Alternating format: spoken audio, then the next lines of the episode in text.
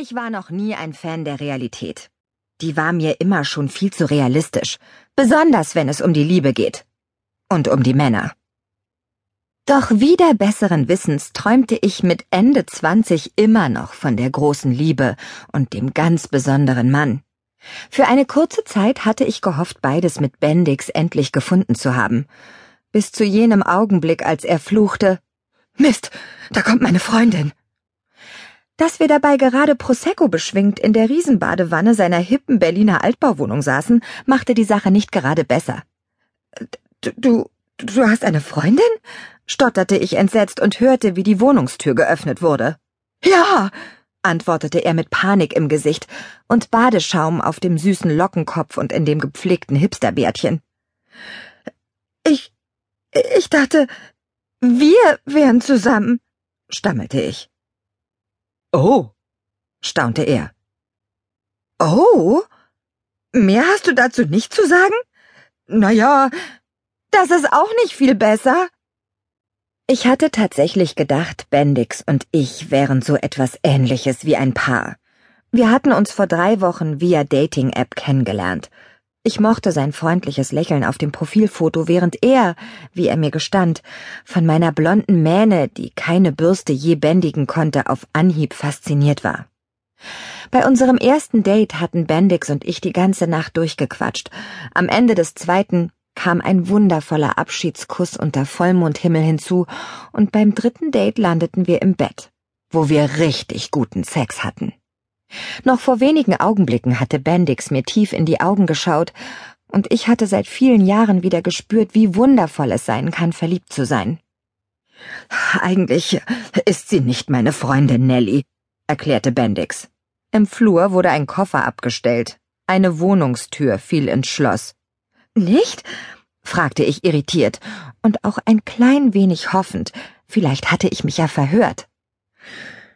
Sie ist meine Verlobte, Sie ist was? rief ich.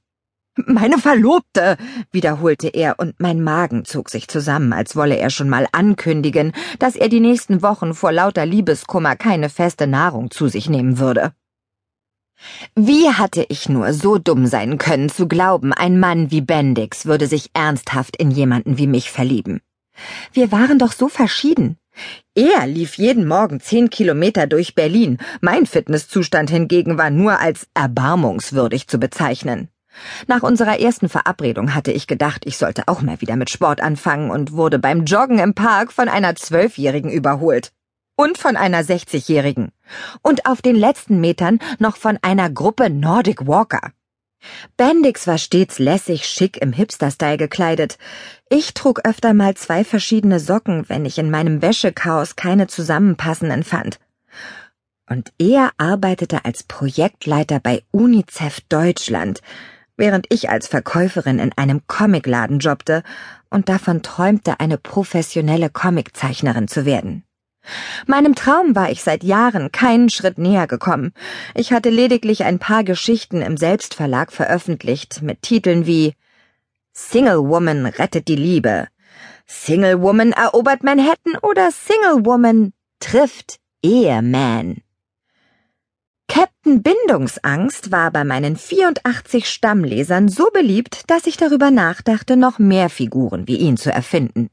Fremdgehboy, Bad Dancer oder Florian der Barbar. Bendix mochte meine Comics sehr und fand meinen Traum, mit ihnen Leser in andere Welten entführen zu wollen, kein bisschen lächerlich. Ganz im Gegensatz zu etwa 99 Prozent der anderen Menschen in meinem Leben, inklusive meiner ehemaligen Kommilitonen aus meinem abgebrochenen Lehramtsstudium, die mittlerweile allesamt verbeamtet waren und fröhlich Familien gründeten. Auch meine Eltern sagten in regelmäßigen Abständen Dinge wie Nelly, wann machst du mal was Anständiges? Soll das ewig so weitergehen? Und was haben wir nur falsch gemacht? Aktuell gab es nur zwei Menschen auf der ganzen Welt, die meinen Traum vom Comiczeichnen verstanden. Der eine war Lenny, mein stets bekiffter Kollege im Comicladen, und der andere war Bendix. Auch das machte ihn so liebenswert. Warum hast du mir nie von deiner Verlobten erzählt? fragte ich das Naheliegende und